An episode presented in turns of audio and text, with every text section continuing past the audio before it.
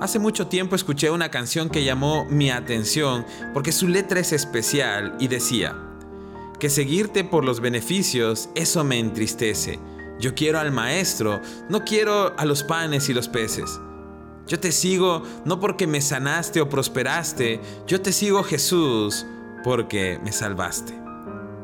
Y en estos días leí un pasaje que me desafió muchísimo y que quiero compartir con ustedes hoy. Habacuc capítulo 3, versículo 17 al 19 dice lo siguiente: Aunque las higueras no florezcan y no haya uvas en las vides, aunque se pierda la cosecha de oliva y los campos queden vacíos y no den fruto, aunque los rebaños mueran en los campos y los establos estén vacíos, aún así me alegraré en el Señor, me gozaré en el Dios de mi salvación. El Señor soberano es mi fuerza, Él me da pie firme como al venado capaz de pisar sobre las alturas. Este pasaje me desafió mucho porque creo que fue una confrontación de Dios.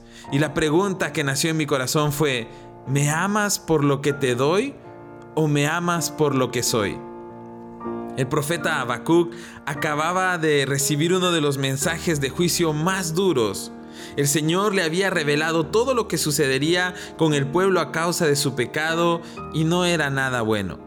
El castigo sería muy duro, llegaría a un tiempo de desolación y tristeza muy grande, pero lo sorprendente es que después de todo lo que escuchó, Habacuc declara, Aún así, yo me alegraré en el Señor y me gozaré en el Dios de mi salvación. Habacuc pudo tener muchas otras reacciones y pensar, como tal vez nos ha pasado a nosotros, que si Dios permite que pasen cosas difíciles es porque no nos ama.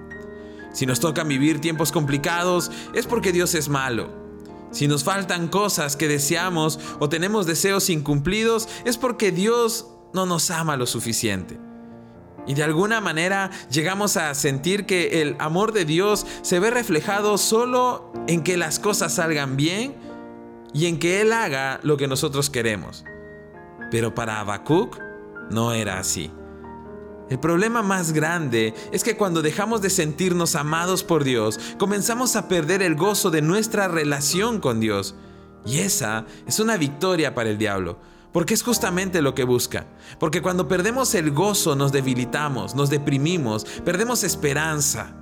Por eso la Biblia enseña que el gozo del Señor es nuestra fortaleza. Y sin el gozo del Señor nos sentimos debilitados.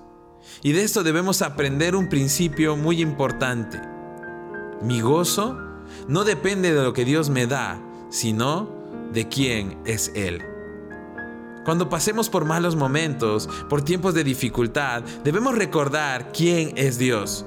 Dios es nuestro refugio, Dios es nuestra fortaleza y tal como lo dijo Habacuc en el versículo 19, mi Dios es soberano y es mi fuerza. Y en medio de la dificultad, él fortalecerá mis pies para caminar firme, porque amo a mi Dios por quien es Él y no solo por lo que me da. Que Dios te bendiga.